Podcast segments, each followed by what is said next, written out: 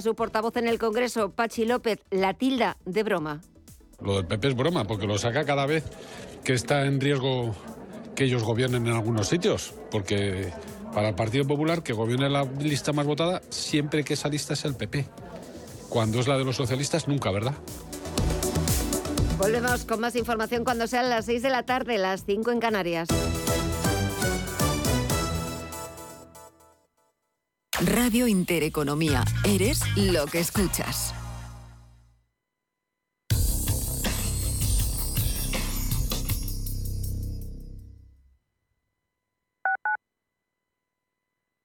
Cuando un gestor te habla con terminología compleja, es que no puede permitirse decir las cosas así de claras. En Finambés solo te cobramos comisión de gestión si tienes beneficios en tu cartera de fondos o lo que es lo mismo, solo ganamos si tú ganas. Conoce las ventajas de nuestra comisión a éxito Winner. Tienes mucho que ganar. Finambés. Las noches de lunes a jueves en Radio Intereconomía te convocamos a Disidencia Deportiva, un programa diferente, independiente, apasionante, disidente y deportivo. Disidencia Deportiva, de lunes a jueves a las 11 de la noche, tu tertulia de deportes en Radio Intereconomía. WeCity es la plataforma de inversión inmobiliaria mejor valorada de Europa. Con WeCity, nuestros inversores ya han obtenido rentabilidades netas anuales superiores al 15% en plazos de entre 6 y 18 meses. ¿A qué esperas para rentabilizar tus ahorros? Llama al 628 53 40 63 o entra en wecity.io. Radio Intereconomía. Información económica con rigor, veracidad y profesionalidad. Nuestros oyentes son lo que escuchan. Estrictos, precisos, honestos, competentes y capacitados. Di que nos escuchas. Intereconomía, la radio que se identifica con sus oyentes. ¿Conoces el restaurante Sidrería Donosti en Madrid? Sí, en el barrio de Argüelles, el de la sidra natural de Astigarraga. Y el de la mejor tortilla de bacalao, el chuletón, los pescados a la parrilla y muchas delicias más de la cocina vasca. Sidrería Donosti, Luisa Fernanda 21 en Argüelles. 91 540 1976, sidreriadonosti.com. Te tratarán como en casa. Radio Intereconomía.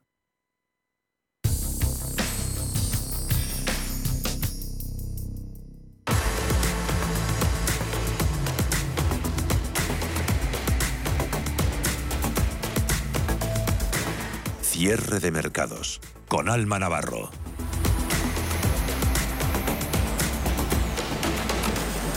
Muy buenas tardes y bienvenidos a la segunda hora de cierre de mercados. Es lunes 23 de enero y pasan en directo 8 minutos de las 7, de las 5 de la tarde, una hora menos, si nos escuchan desde el archipiélago canario. Jornada en la que la calma está reinando en la renta variable este y el otro lado del Atlántico, poca definición y subidas por debajo del punto porcentual en los principales índices europeos, aunque esas subidas se están acelerando si miramos a Wall Street. Renta variable estadounidense una hora y media después de la apertura con avances cercanos al 2% en el Nasdaq, 1,9% de subida 11.351 puntos. También se aceleran las subidas en el SP500 que avanza un 1,37, 4.026 puntos. Y en el Dow Jones de Industriales que sube algo más de un 1%, 1,11% de avance, 33.745 puntos.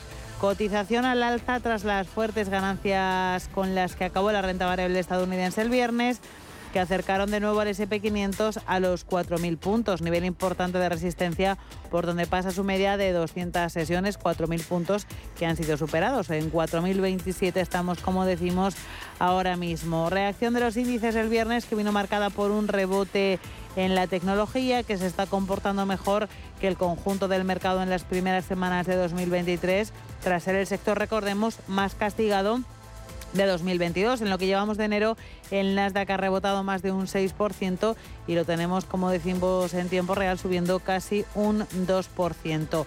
Esta semana, mañana empezará la temporada de resultados fuerte en empresas importantes estadounidenses con Johnson Johnson, tenemos Verizon, tenemos Microsoft, etcétera. En paralelo a esa presentación de resultados esta semana vamos a estar también pendientes de datos macroeconómicos como el PIB de Estados Unidos del último trimestre del año, el PMI de Alemania o el índice IFO referencias que podrían tener mayor protagonismo si cabe debido a la escasez de referencias desde China. Y es que hay que recordar que la bolsa asiática va a permanecer cerrada toda la semana por las celebraciones del año nuevo lunar del año del conejo. También importante referencia de la semana que viene, reuniones de los bancos centrales, tanto Reserva Federal como Banco Central Europeo los inversores están muy pendientes de la cuantía de la próxima subida de tipos. Será la primera del año 2023. Se da por descontado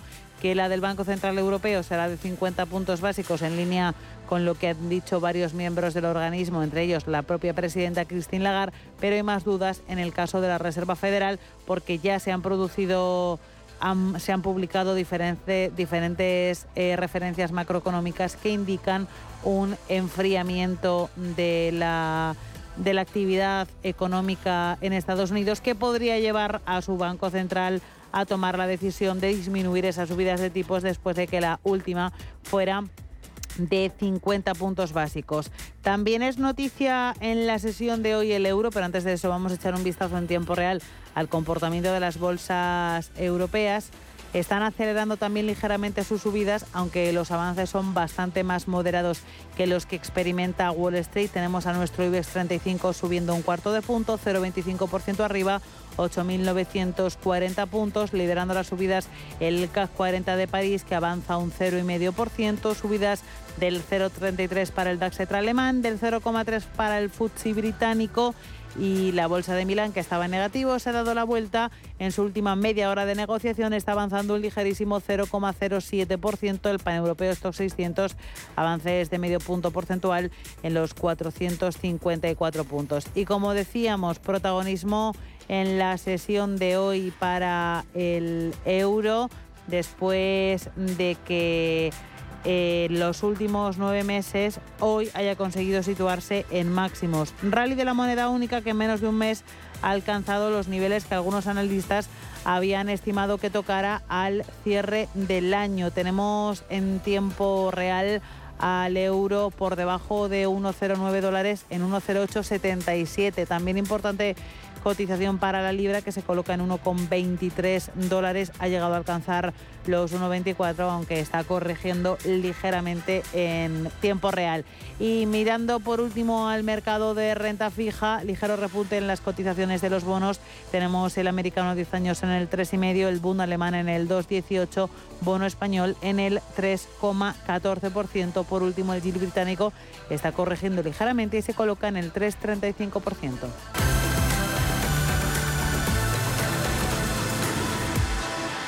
Y es tiempo de hacer análisis, de mirar a los mercados, de ver oportunidades con la compañía de Gisela Turacini, Black Bear. Muy buenas tardes.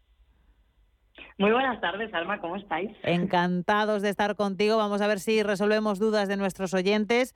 Nos encanta esta sección en la que quien nos escucha puede participar.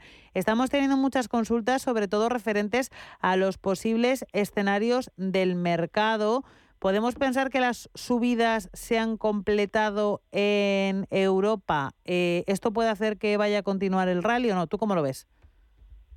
Bueno, la verdad es que, te diría, Alma, que es la, es la pregunta del millón. La verdad, hay que tener siempre presente que nosotros no predecimos precios, por lo tanto, lo importante un poco para los oyentes es el encuadre operativo y cuando buscamos oportunidad de largo plazo, yo te diría que no queda más remedio que aguantar las correcciones y, ver cómo va. Eh, me refiero un poquito de cara a si va o no continuar el rally, ¿no? Em, por supuesto, te diría que este punto muchas veces es un inconveniente para, muchos operadores, pero, pero bueno, la incertidumbre es un elemento clave en los mercados, hay que saber manejarla.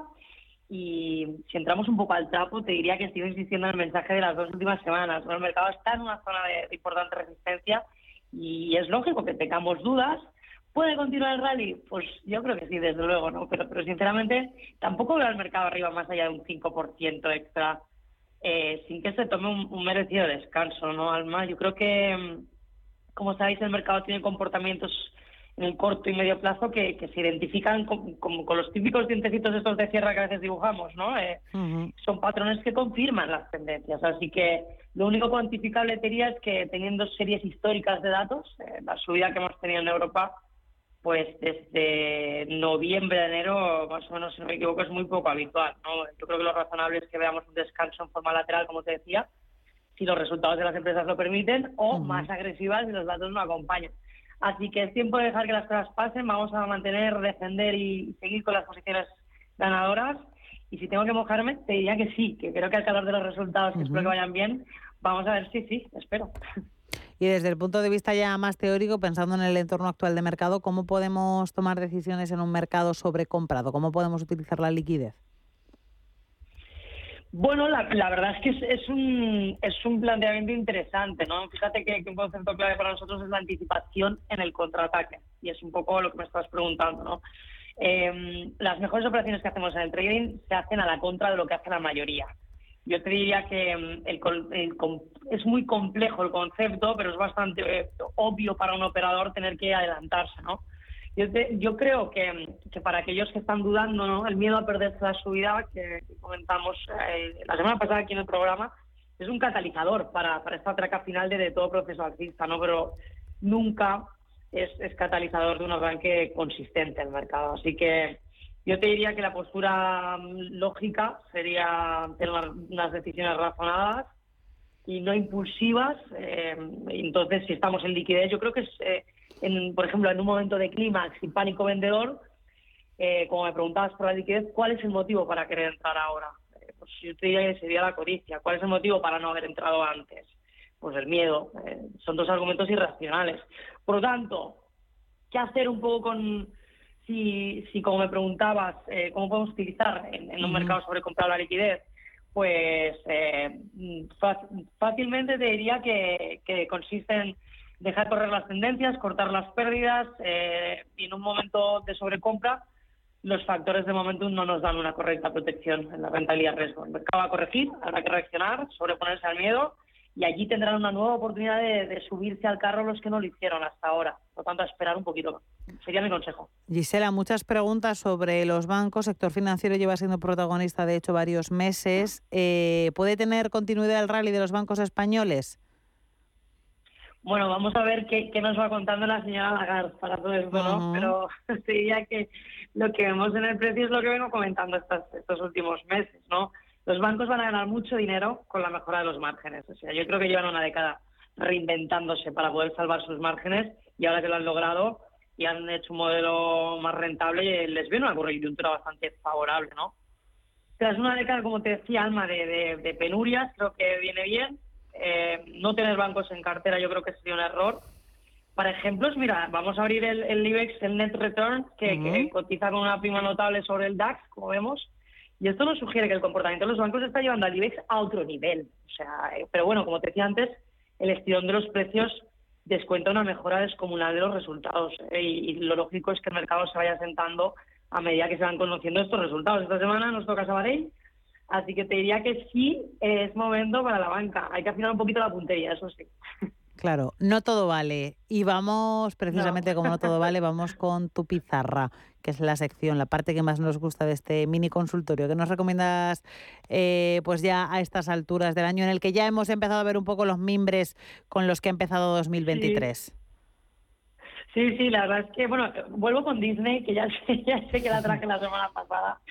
Pero bueno, yo os comentaba esta operación, la teníamos a punto de caramelo justo cuando tuvimos el programa la semana pasada, la estábamos analizando y hemos entrado. ¿no? Yo creo que eh, para aquellos que la estéis graficando, vemos una figura de vuelta eh, que ya está en zona de ataque. no Es cierto que, como todo en el mercado, viene con sobrecompra. Creo que el movimiento viene con algo de retraso eh, en Estados Unidos en este sentido, un poquito ahí la tenemos, pero bueno, protejamos en la zona de los 64, ¿vale? Compremos un lote reducido eh, eh, de la mitad de la posición que, queramos tomar. Si el mercado acelera, tendremos media posición. Si el mercado corrige hasta los 90, tendremos oportunidad de completar el lote con un stop por debajo de los 84. Por eso decía proteger ahí. Eh, muy rápidamente te digo, Alma, que el movimiento que estoy viendo no debería llevar a los precios por debajo de los 84. Creo que puede darnos súper buenos resultados a largo plazo, parece que al fin valor y precio coinciden para, para Walt Disney y estamos contentos, así que la vuelvo a traer. Pues con Disney nos volvemos a quedar. Gisela Turacini Blackbear, un placer compartir contigo estos minutitos de mini consultorio. Muchísimas gracias y muy buena semana. Igualmente, Alma, un abrazo y muchas gracias. Mercados en directo. Últimos 18 minutos de negociación para las bolsas europeas en este primer día de la semana y todas ellas cotizan en positivo, aunque con avances que son muy ligeros. Es cierto que se están viendo un poco impulsadas en los últimos minutos por las subidas de Wall Street que son más abultadas. Y miramos en concreto a nuestro IBEX 35, lo tenemos en tiempo real avanzando un 0,32%, 8.947 puntos, se acerca a los 9.000, roza los 8.950, máximos del día 8.976, mínimo intradía 8.909 puntos. Tirando del selectivo madrileño en la sesión de hoy tenemos a Fluidra que está avanzando casi un 2,5%. En los 16 euros y medio, Inmobiliaria Colonial avanza un 1,86, 6 euros y medio. En Agas, subidas del 1,7 hasta los 16 euros con 97 euros. Liderando las caídas casi al término de la sesión, tenemos a ACS que se deja un 2,39, 26 euros con 92. AENAS caídas del 0,69, 136 euros y medio. Indra caídas del 0,6 en los 11 euros con 0,5 en una sesión sin referencias macroeconómicas, sin resultados empresariales. Así que semana de transición a la espera de que vayan avanzando las jornadas y ahí sí empecemos a ver datos macroeconómicos como los PMIs, IPC de Estados Unidos y se avance con la presentación de resultados, siempre pendientes también de esas decisiones de los bancos centrales que se reunirán la semana que viene. Por cierto, hemos conocido que el gobernador del Banco de Eslovaquia, Peter Kazimir, ha hablado de dos subidas más de 50 puntos básicos, no solamente en la reunión de la próxima semana, que sería la primera del año, sino en la siguiente. Así que todo apunta a que en algún momento del futuro próximo se van a desligar esas subidas de tipos del Banco Central Europeo más agresivas y de la Reserva Federal. Todo apunta a que más moderadas. 22 minutos pasan de las 5 de la tarde, una hora menos en el archipiélago canario. A partir de las 6, en 40 minutos algo menos, empieza nuestro consultorio de fondos de inversión de todos los lunes con José María Luna de Luna y Sevilla Asesores Patrimoniales. Si quieren participar, pueden hacerlo vía llamada de teléfono, vía nota de audio, vía también mensaje de texto a través de WhatsApp. Tomen nota de cuáles son los números. 91 533 18 51 o 609 22 47 16 para las notas de voz y WhatsApp. El suelo se mueve bajo nuestros pies y parece que no hay otra salida. De lunes a jueves, consultorio de bolsa y fondos de inversión en cierre de mercados.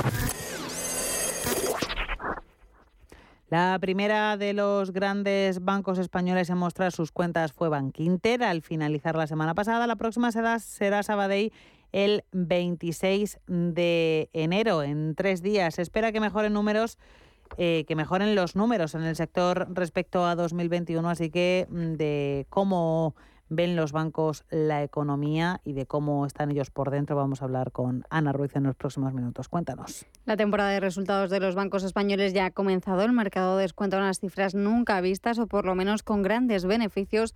Bankinter, que fue la primera entidad en hacer públicas sus cuentas, ya reveló unos beneficios de 560 millones, lo que le ha permitido llegar al objetivo que se había marcado para 2023 de 550 millones de euros. Alexis Ortega, de Finagentes Gestión. Bueno, pues eh, la verdad es que los de la banca están resultando relativamente bastante buenos. Quizás a lo mejor los de consumo están siendo algo menos buenos de lo, de lo esperado. Ahí sorprenden los de Ericsson, los de Siemens, etcétera, que de alguna manera sorprendieron relativamente a la baja. Va a ser un año complicado, sobre todo por el tema del consumo.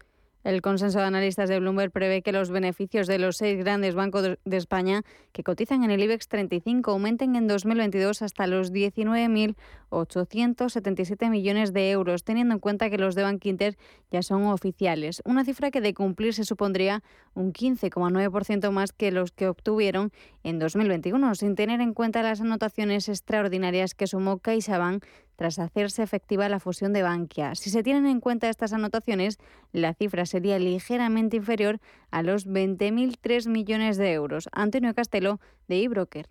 En cuanto al resto de los bancos, eh, lo que vemos por los datos del consensus es que eh, CaixaBank eh, prevé un crecimiento en el entorno del 26% del beneficio neto normalizado, dar un 50%. Unicaja un 129%, que hay que decir que incluye los datos de un ejercicio ya completo de Liberbank. Santander un 3% y BBVA un 21%. Eh, por lo tanto, yo creo que el balance parece muy positivo y, tal y como hemos dicho en otras ocasiones, se aprecia un mayor crecimiento en las entidades con perfil más doméstico que en los grandes bancos. Destacar eh, que CaixaBank ha tenido que digerir la fusión con Bankia, lo ha hecho antes de tiempo y con muy buenos resultados.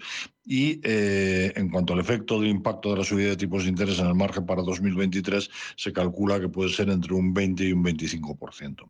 Desde Credit Suisse avanzan que será otro trimestre resistente. Esperan que los resultados muestren mejoras continuas en el margen neto de intereses y calidad crediticia resiliente, con cierta estacionalidad habitual de fin de año. La banca española, junto con la del sur de Europa, ha sido una de las más sensibles al aumento de tipos de interés. Sin embargo, los expertos estiman que en el último trimestre del año el crecimiento significativo del margen neto comenzará a materializarse a medida que se acelera la revisión de precios de los préstamos hipotecarios. Dentro de los bancos españoles en Credit Suisse favorecen a Santander por su potencial de revalorización y se muestran neutrales sobre BBVA y CaixaBank. Alberto Salgado, de Caja Rural. Los bancos cotizados españoles, en líneas generales, van a presentar muy buenos resultados eh, correspondientes al cuarto trimestre del 2022 y con alta probabilidad esta bonanza continuará a lo largo del primer trimestre de, de 2023. Eh, las razones hay que buscarlas, obviamente, en una comparativa de unos tipos mucho mayores a los que pueden invertir en la actualidad.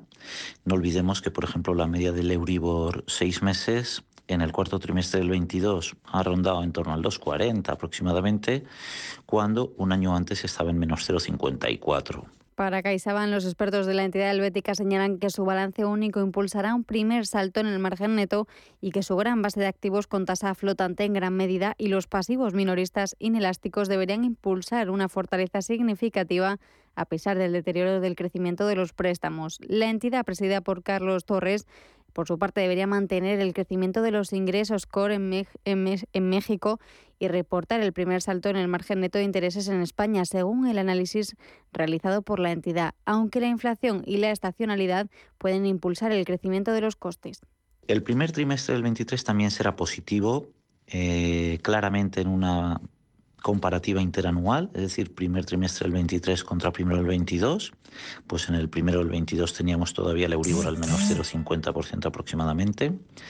Y luego ya la comparativa intertrimestral, es decir, comparar con el trimestre anterior se irá complicando por el siguiente motivo. Eh, a día de hoy, y más concretamente en el último trimestre del, año pasado, que es el que van a reportar en breve nuestros bancos cotizados, el pasivo apenas se había repreciado. Eh, la banca no pagaba por los depósitos e incluso algunas entidades, mm, principalmente empresas y administraciones públicas, se les cobraba por el mantenimiento de, de saldos.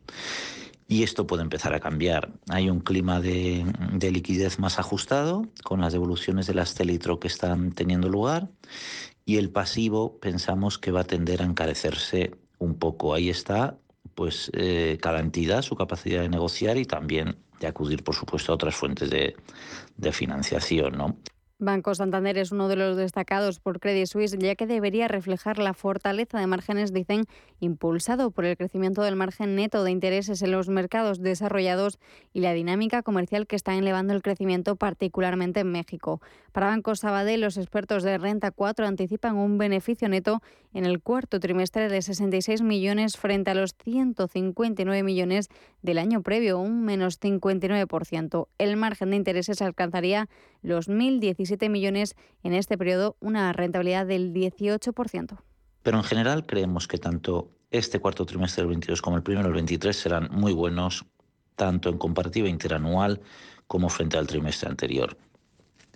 Me he referido principalmente al margen de intereses, que va a crecer en la banca cotizada entre un 20 y un 40% en la mayoría de entidades. Es un crecimiento tremendo que desde luego tenderá a moderarse con el paso de, los meses. Habrá que ver la parte de abajo de la cuenta de resultados, eh, con las advertencias que el regulador ha ido lanzando sobre la necesidad de incrementar provisiones ante un futuro que, que sin duda se empezará a complicar porque es previsible cierto repunte de una morosidad que está en tasas muy bajas. Pero en general nosotros creemos que si se evita una recesión de cierto calado, la banca tiene una valoración con indudable atractivo en un entorno donde las subidas de tipos van a, van a suponer un gran crecimiento en el, en el margen financiero. Además, prevén que la rentabilidad de la retribución al accionista de los bancos europeos duplique y casi triplique la media del mercado comunitario los próximos dos años. Las estimaciones de los analistas plantean retornos para el inversor en bancos próximos al 8% en los pagos que se carguen a los resultados de 2022, con el 5% de rentabilidad de los dividendos en efectivo y otro 3% en lo que aportan los programas de recompra de acciones que en nuestro país solo mantienen activo Banco Santander. Cierre de mercados.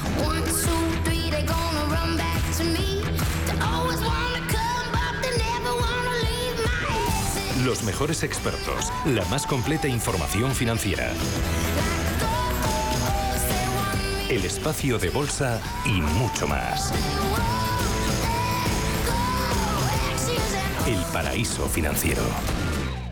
Y nos vamos al otro lado del Atlántico porque el presidente de Brasil, Luis Ignacio Lula da Silva, inicia hoy mismo en Argentina su primer viaje internacional de su tercer mandato. La idea es que ratifique el regreso de su país a la Comunidad de Estados Latinoamericanos y del Caribe, a la CELAC, que se celebrará precisamente a partir de mañana. Argentina y Brasil planean retomar la creación de una moneda común para las transacciones financieras y comerciales. Un ambicioso proyecto, no falta eso sí, de numerosos obstáculos políticos y económicos de los que nos va a hablar Paul Milgo. Cuéntanos.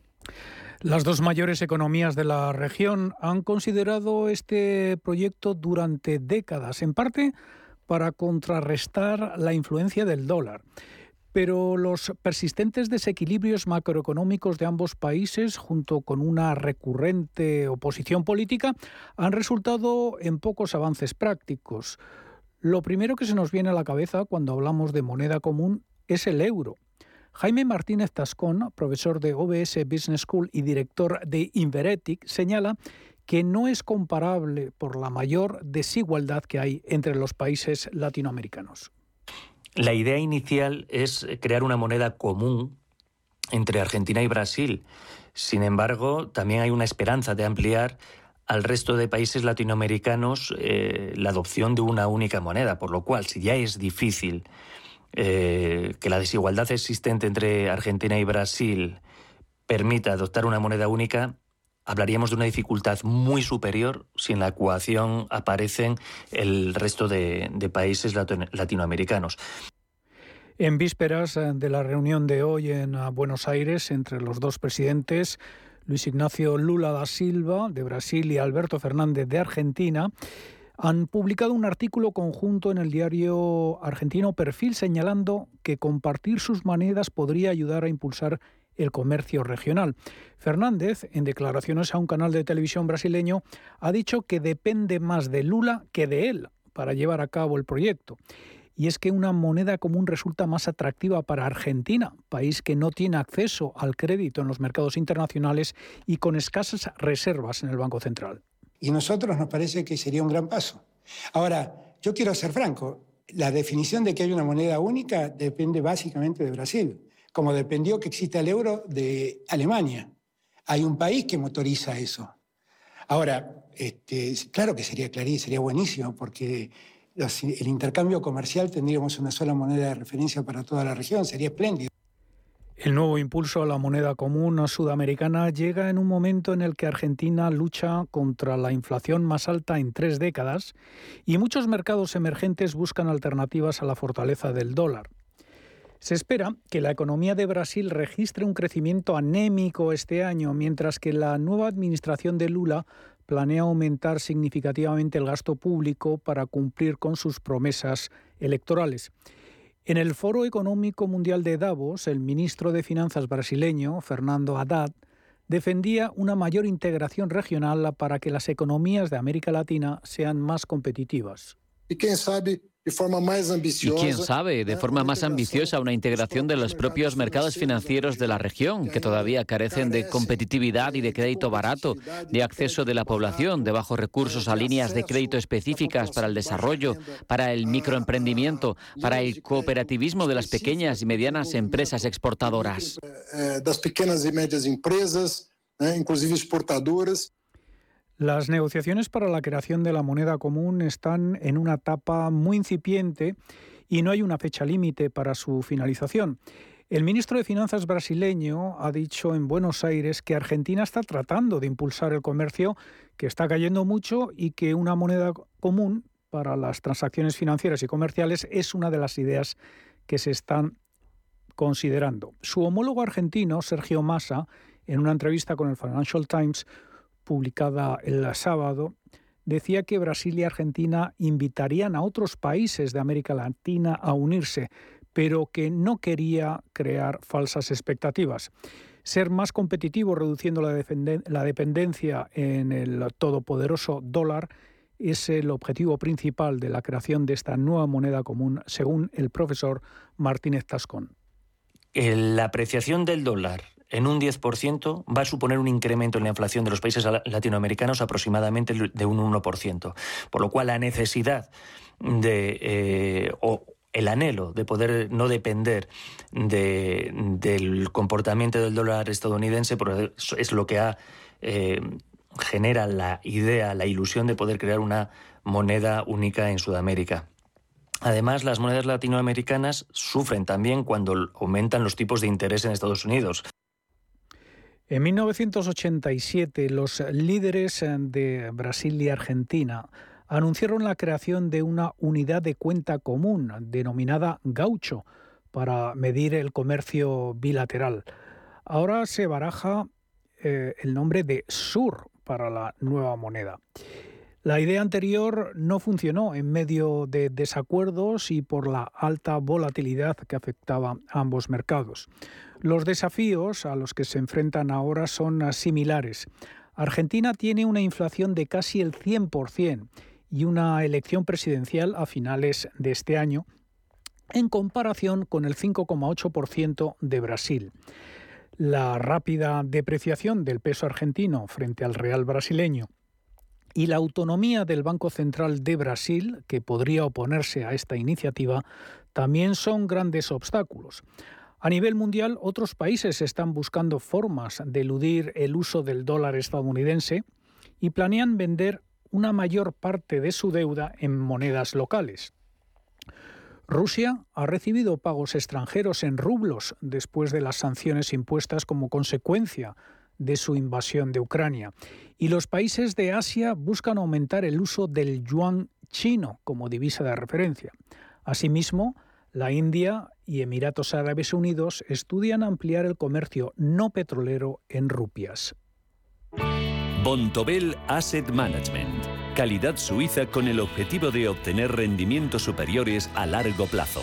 En Bontobel Asset Management siempre estamos a la vanguardia de las inversiones activas en bonos y acciones. Para más información, entre en nuestra página web bontobel.com barra am. Bontobel Asset Management, su especialista global en fondos de inversión.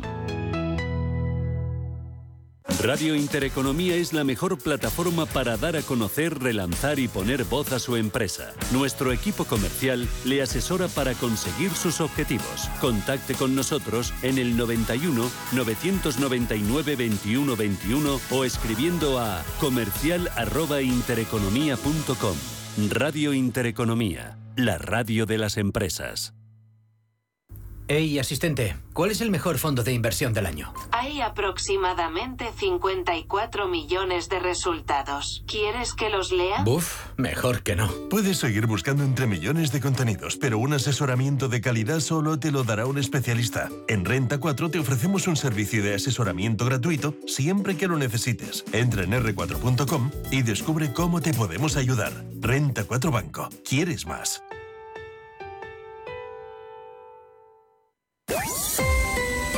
IG patrocina el cierre del IBEX. IBEX 35 termina la sesión de lunes con una subida finalmente del 0,29% hasta los 8.944 puntos máximos del día, 8.976 mínimos, 8.909. Tirando del selectivo español en la sesión de hoy, Fluidra, que ha terminado el día con un avance del 2,3%, el mejor valor del IBEX 35, rozando los 16 euros y medio sus títulos.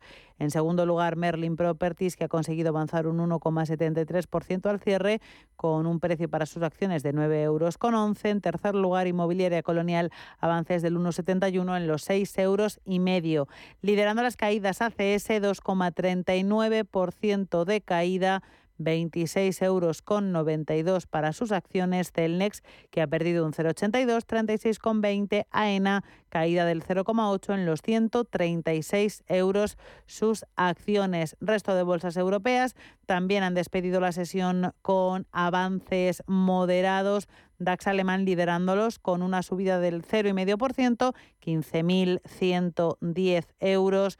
Bolsa de Londres, avances del 0,26, 7.790, subida del 0,6 para el CAC 40 de París, por encima de los 7.000 puntos, 7.039. La Bolsa de Milán, después de estar en negativo casi toda la sesión, ha conseguido cerrar en positivo con un ligerísimo avance del 0,17% en los 25.819 puntos. Y por último, el paneuropeo Stock 600 ha terminado el día con una subida algo por encima del medio punto porcentual en los 450 54 puntos. IG ha patrocinado el cierre del IBEX. ¿Te habían pagado alguna vez por aprender? Bueno, quizás tus padres te hacían algún regalito al finalizar el curso. Pero, ¿te habían pagado alguna vez 200 euros por aprender de trading? El broker IG lo está haciendo. Hasta el 31 de enero, IG está dando bono de 200 euros para operar en Turbo 24. ¿Cómo conseguirlo? Abrir cuenta real, hacer el curso de tres vídeos tutoriales y aprobar el test final. Más información en IG.com.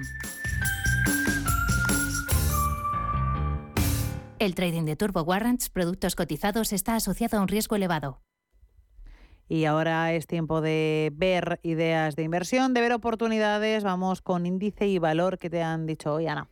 Hoy hemos hablado con el analista técnico Javier Alfayate, gestor del fondo GPM Gestión Global y GPM Tendencias Internacional. Cree que estamos ante un año que ha empezado con subidas en las bolsas contundentes de entre el 7 y el 8% en lo que llevamos de año, algo que no veíamos desde hace mucho tiempo. Ve al S&P 500 por encima de los 3.900 puntos y si los consigue mantener sería, dice, una buena señal para seguir subiendo y conseguir por lo menos los 4.255, que sería el siguiente nivel de resistencia clave.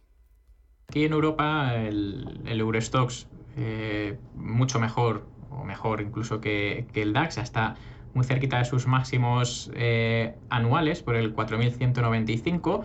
Eh, ese sería un primer objetivo, 4.370 sería el siguiente. Y en cuanto al DAX, estaría en la zona del 15.900 y los 16.140 que serían bueno, dos puntos o dos objetivos que podríamos ver eh, no tardando mucho y bueno, con sus debidas correcciones de corto plazo obviamente. En cuanto a valores, cree que han seguido funcionando bien todos, pero bancas, aseguradoras e incluso petroleras se han aprovechado de las subidas. También nos daba valores concretos. Pues BBVA, por ejemplo, mm, en, eh, en niveles actuales o esperando una pequeña corrección a la zona de los 6, podría ser eh, una idea interesante. AXA o Munich Re, eh, que también son dos, eh, en este caso, aseguradoras mm, que lo hacen especialmente bien. En el caso de AXA, muy cerquita de su zona de máximos en 28.50, con stop en 25.80, puede estar bien. En el caso de Munir Re ya simplemente es mantener, ya que estaría subiendo libre. Y en cuanto a valores en Estados Unidos, tampoco nos vamos a ir muy lejos de, esos sectores. Por ejemplo, con RGA, Reinsurance Group, eh, muy cerquita de su zona de máximos. Eh, admitiría, digamos, una entrada con un stop en 136 con 99 y de sector incluso restaurantes, pues tendríamos por aquí Wendy's, June Brands o incluso Restaurant Brands también. Eh, bueno, como valores que eh, están eh, cerquita de su zona de máximos y que pueden hacerlo bastante bien. Índices y valores a tener en cuenta que nos daba Javier Alfayati que podrían ser una buena opción para las próximas semanas.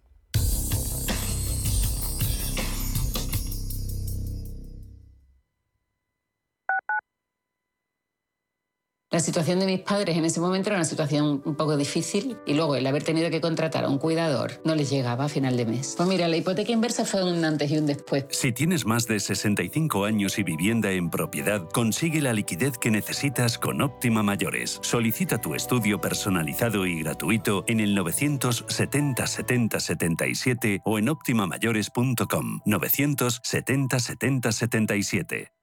¿Quieres saber más acerca del hidrógeno? H2 Intereconomía te cuenta las últimas novedades, avances tecnológicos y entrevistas de interés sobre este medio energético. Los martes, de 11 y media a 12 de la mañana, H2 Intereconomía, presentado por Rubén Gil, tu espacio semanal sobre el hidrógeno. Porque en Radio Intereconomía apostamos por el sector energético y la energía limpia. Somos aquello que siempre quisiste ser. Creamos aquello que siempre quisiste tener. Las reglas del juego han cambiado. Somos traders. Operamos. Black Bear Broker. El broker de los traders.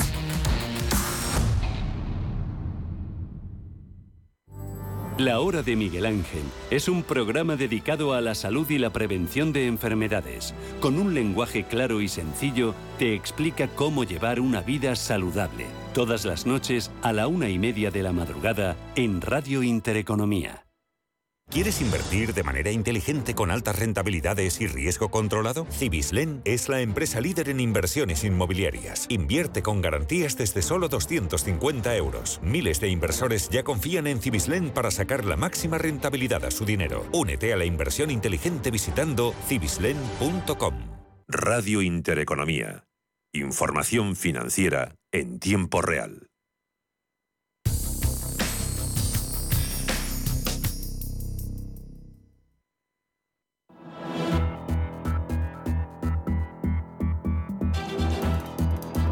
Diario de una guerra.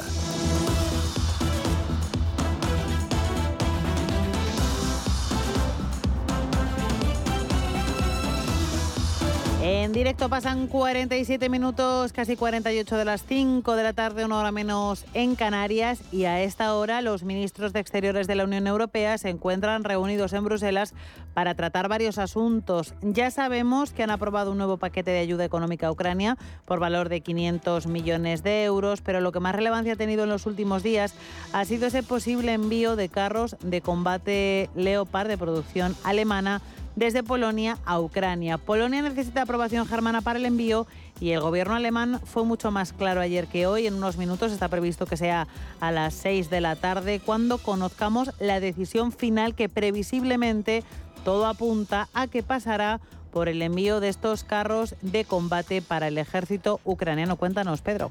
La Unión Europea, que por cierto ha aprobado nuevas sanciones contra Irán por su, abro comillas, brutal represión, ha aprobado también hace unas horas otro paquete de ayuda para Ucrania eh, de 500 millones de euros. Por cierto, la cifra completa del armamento enviado a Ucrania y todas eh, las ayudas enviadas a Ucrania desde Bruselas es ya de 4.500 millones de euros. Para hacernos una idea, esta cifra se encuentra entre el presupuesto anual de Barcelona y el de Madrid. A esto se suman también 7.500 millones de euros más enviados por los países por separado, de manera unilateral, por fuera de la Unión Europea. El debate ahora gira en torno a esos Leopard que la mayoría de países quieren mandar a Ucrania. Hay unos 200 carros de combate Leopard eh, repartidos por toda Europa. Varsovia tiene varios carros de combate de este tipo que quiere enviar como ayuda militar al ejército de Zelensky. Y Alemania, en este caso su ministra de Exteriores, no ha dejado totalmente clara su intención. Ahora le escuchamos a Annalena Baerbock a la entrada de, de esta reunión, la ministra de Exteriores alemana. Es importante que nosotros, como comunidad internacional, hagamos todo lo posible para defender a Ucrania, para que Ucrania gane y gane el derecho a vivir en paz y libertad nuevamente. No lo deja tan claro como lo dejaba en la jornada de ayer. Estas son las palabras, como decíamos, de la ministra alemana, su entrada en la reunión con sus homólogos en Bruselas el mediodía para debatir varios temas. Sanciones de Irán, como decíamos, paquete de ayuda de 500 millones de euros, ambos ya aceptados eh, por el grupo. También el caso de los Leopard. En esa entrada también hemos escuchado al ministro español de Exteriores, a José Manuel Álvarez. Yo no voy a hablar en nombre de terceros países, yo puedo hablar en nombre del Gobierno de España. El Gobierno de España siempre ha venido tomando sus decisiones con un único guía, que es lo que en cada momento sea mejor para que Ucrania pueda defender su libertad, su independencia y su integridad territorial, que en el fondo es darle los medios a Ucrania para que la paz regrese lo antes posible a ese país. Y evidentemente eh, la unidad de todos los europeos, lo he dicho siempre, lo he mantenido y lo mantendré siempre, va a ser uno de los objetivos de nuestra presidencia de la Unión Europea, es un valor y es la mejor herramienta que tenemos Hoy el eh, precio del, gas en Europa, en el TTF holandés, el precio de referencia en Europa, ya lo sabemos, ha ido cambiando muchísimo. Ha estado desde los 69 eh, euros el megavatio hora, a las 10 de la mañana ha bajado a los 60, ha vuelto a subir. Ha sido un día muy cambiante para el precio del gas en el TTF holandés. Ahora, muchos de los países que están presionando al canciller Olaf Scholz para que, para que acepte este envío, esos países bálticos, por ejemplo, se han alineado con Polonia, piden a Alemania que acepte el envío bajo la amenaza de aumentar la presión sobre Berlín. Desde España, por ejemplo, la ministra de Defensa, eh, Margarita Robles, ha defendido la unidad de los 27 sobre el envío de Leopards a Ucrania. También lo hemos eh, escuchado lo mismo de la ministra portavoz de Isabel Rodríguez. Hemos de dar también respuesta a lo que tiene que ver con el material eh, que eh, hemos de enviar a, Ucrania. Nosotros lo que hemos hecho es reforzar todo lo que está en nuestras manos como país para dar respuesta a Ucrania, para que Ucrania sienta el respaldo y el apoyo de la población española. Fíjense, aquí en nuestro país están formando a soldados de Ucrania para afrontar esas tareas defensivas en su territorio y, por tanto, nosotros vamos a seguir apoyando todo lo que esté en nuestras manos y aquellas decisiones que requieran de la unidad eh, los Estados, pues por supuesto vamos a estar trabajando para propiciar y para conseguir esa unidad. El alto representante europeo, Josep Borrell, ha insistido en los buenos resultados de Ramstein, refiriéndose a la reunión del pasado viernes en la que los países de la Unión Europea concretaron el envío de más armas, pero donde no se tomó la decisión final sobre los carros de combate. Escuchen con atención esa parte que es justo al final, en la que habla de los Leopards.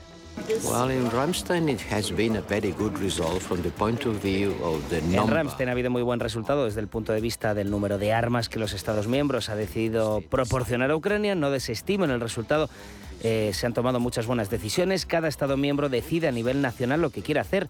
Alemania se ha implicado mucho con gran cantidad de recursos y sobre, esto, asunto, sobre este asunto de los carros de combate Leopards, esto no es lo único que se tiene que discutir. Se han hecho muchas contribuciones, otras contribuciones de los Estados miembros para el apoyo militar de Ucrania. El primer ministro polaco, Mateusz Morawiecki, ha confirmado hoy que haría las cosas por sus cauces naturales. El líder polaco ha asegurado que en la reunión de hoy el ejecutivo, su ejecutivo pediría a Alemania su autorización formal para enviar los Leopards.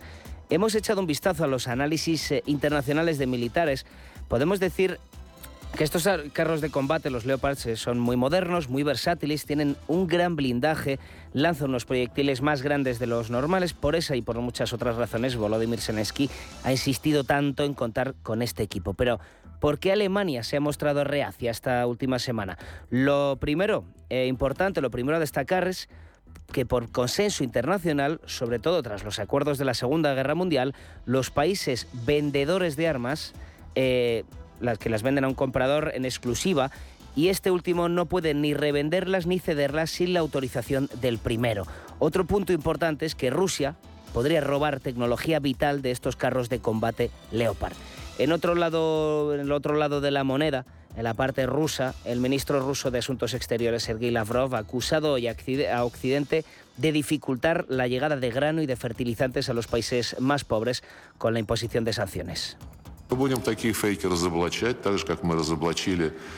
Bruselas y Washington dicen que no han impuesto sanciones contra los suministros de comida y fertilizantes, pero han incluido la entrada de barcos rusos a los puertos mediterráneos y los barcos extranjeros tienen prohibido entrar a puertos rusos. Palabras eh, hoy de Lavrov, ministro de Exteriores eh, ruso, en una rueda de prensa junto a la ministra sudafricana eh, de Exteriores en Sudáfrica donde han reiterado, ha sido la ministra sudafricana, ha reiterado sus buenas relaciones con Rusia, ha defendido las maniobras navales que se celebrarán en febrero en sus aguas, en las que van a participar China y Rusia. En dicha rueda de prensa, con esto ya terminamos, Sergei Lavrov también ha dicho que el conflicto entre Moscú y Occidente ya no puede definirse como una guerra híbrida, sino que ya está más cerca de una guerra real, mientras ha criticado a Occidente por enviar miles de millones de dólares en armas a Kiev.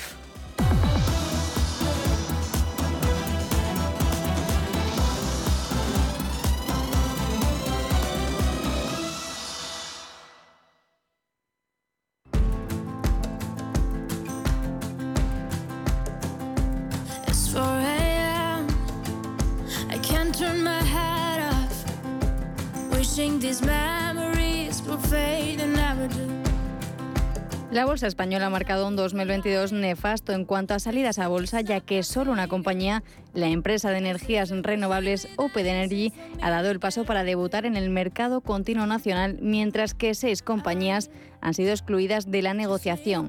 Tras un 2020 marcado por los fuertes desplomes que sufrió el mercado por la pandemia del COVID, que provocó también una sequía de salidas a bolsa, en 2021 estas operaciones se reactivaron con tres empresas que dieron el salto al mercado nacional y otras 14 se incorporaron a BME Growth.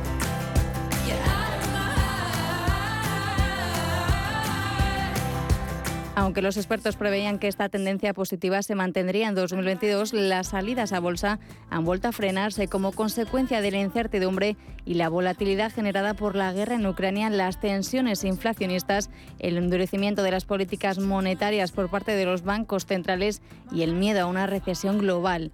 El empeoramiento del mercado ha provocado que los proyectos de salidas a bolsa previstos para este ejercicio se hayan paralizado o pospuesto a la espera de una situación más favorable. Y así solo la empresa de energías renovables decidió este año dar el salto al continuo y ha perdido desde entonces un 16% de su valor. Con el objetivo de impulsar el mercado, la CNMV ha decidido recientemente exigir menos documentación a las empresas que vayan a salir a bolsa para así reducir los costes y las cargas administrativas de los emisores.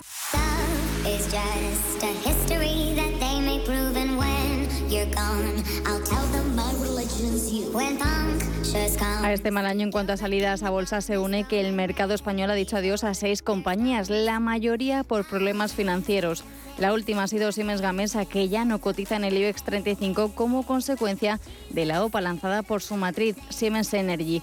Otra compañía que ha dejado el mercado en este 2022 ha sido Abengoa, que tras estar suspendida de negociación durante más de dos años, ha sido excluida finalmente el pasado mes de septiembre al encontrarse en concurso de acreedores. Meses antes, Codere también abandonó la bolsa española al encontrarse en fase de liquidación, al igual que ocurría con Corporación Empresarial de Materiales de Construcción, COEMAC, la antigua Uralita. La empresa papelera Reno de Medici también quedó definitivamente fuera de la bolsa el pasado 2 de febrero tras concluir con éxito la OPA forzosa lanzada por el fondo de inversiones estadounidense Apolo.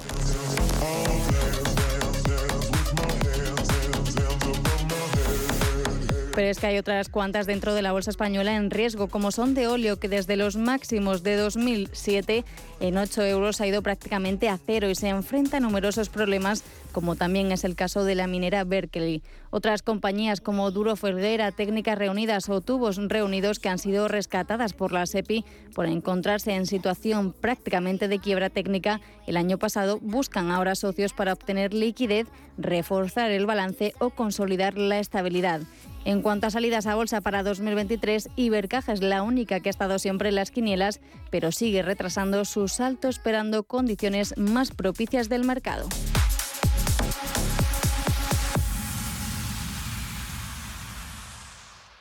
En momentos de incertidumbre en los mercados, la experiencia importa más que nunca y en Metagestión llevamos más de 30 años aportando resultados a nuestros partícipes. Llama al 91 781 68 80 o visita nuestra web metagestión.com. ¿Quieres estar al día de todo lo que está ocurriendo en el ecosistema cripto? ¿Te interesa el mundo de los activos digitales? No te pierdas My Economy, de lunes a viernes de 3 a 4 de la tarde en Radio Intereconomía, con Sergio Fernández. Los mercados financieros, las bolsas más importantes, información clara y precisa. Esto es Radio Intereconomía.